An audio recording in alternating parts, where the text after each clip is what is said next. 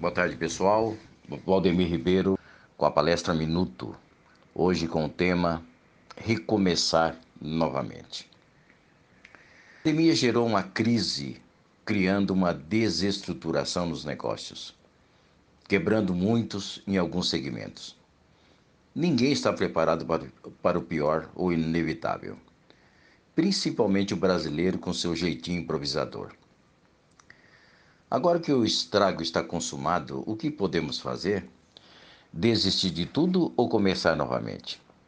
Se você criasse um negócio agora, o que faria? Não teria que prospectar? Conquistar novos clientes, atendê-los e fidelizar esses mesmos clientes? Já que a pandemia aconteceu mesmo, é uma grande oportunidade para recomeçar tudo novamente. Quem quebrou terá que juntar os cacos e reconstruir a partir do agora. É sabido que a corporação Siemens quebrou seis vezes antes de se tornar a gigante de tecnologia de ponta. Quem teve a sorte de não ter quebrado pode aproveitar a lição deixada por muitos e reaprender como sobreviver em situações caóticas. Do caos nasce a ordem. Assim foi criado o universo com a teoria do Big Bang. A caologia, ou ciência da complexidade, prega que é a partir de pequenas coisas que as grandes são construídas. A mesma teoria versa que um simples bater de asas de uma borboleta no Chile provoca um deslocamento de ar à sua volta, que vai aumentando até se transformar num maremoto na China. Para cada bater de asas, um processo ininterrupto se desencadeia, gerando outro fenômeno semelhante. Pequenas ações geram grandes resultados.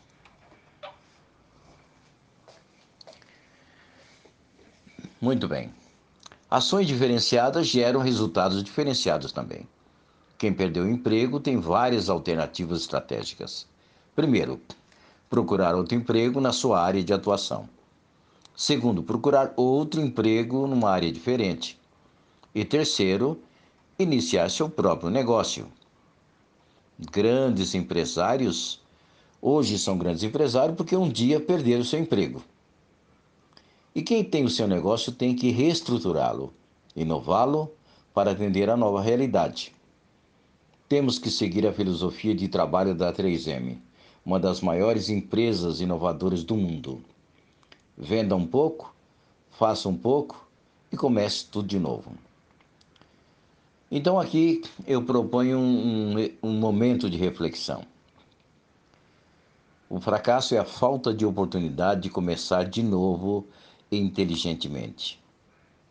O fracasso é a oportunidade de começar novamente. Essa frase é do grande inventor e empresário Henry Ford. Idealista, Henry Ford nos dá um paradigma de que, inevitavelmente, não existem fracassos. O fracasso só acontece às pessoas que estão tentando. E quem tenta, inevitavelmente consegue o que está buscando. Devemos encarar o fracasso apenas como falha de quem está buscando atingir objetivos e realizações. E o pior fracassado é aquele que nem chega a tentar. Pode-se falhar, mas falhar tentando. E se não conseguir, pelo menos descobrirá uma maneira por que uma coisa não dá certo. A grande universidade da vida nos ensina que é através de erros que mais aprendemos. Os erros nos indicam diligentemente o caminho próximo a seguir. O mais importante ao se observar sobre experiências mais, mais bem-sucedidas é a atitude que se tem com relação ao feedback. E isto é como se encara essa frustração a posteriori. Ao se deparar com um fracasso, geralmente se faz a seguinte pergunta: Por que aconteceu isso comigo? Por que isso deu errado? Por que ele fez isso comigo? O que se precisa saber a respeito é que esse tipo de questionamento evoca justificativas confusas que geralmente não levam a um esclarecimento da situação ou dos problemas. O correto seria substituir o porquê por como. Como isto foi acontecer comigo? Como é que não percebi isto? Como é que ainda não fiquei rico? O como ajuda a elucidar a questão e encontrar respostas racionais para corrigir erros e buscar acertos. Muita gente teme tanto fracasso que nem mesmo chega a experimentar. Quem experimenta erra, mas também pode colher o fruto do sucesso. O experimento é a base de todo progresso e sucesso, porque passou a humanidade até agora. Muitos sucessos nasceram de experiências malogradas, como a de Thomas Edison, que tentou inventar um aparelho para surdez e não deu certo. Graham Bell apresentou esse invento, aperfeiçoou esse invento e criou o telefone ou como a do publicitário que apresentou um nome para o sabão em pó numa empresa como Ovo, com W. Mas a palavra foi lida ao contrário pelo empresário na apresentação e foi aprovado com sucesso com o nome Homo, que nós conhecemos até hoje.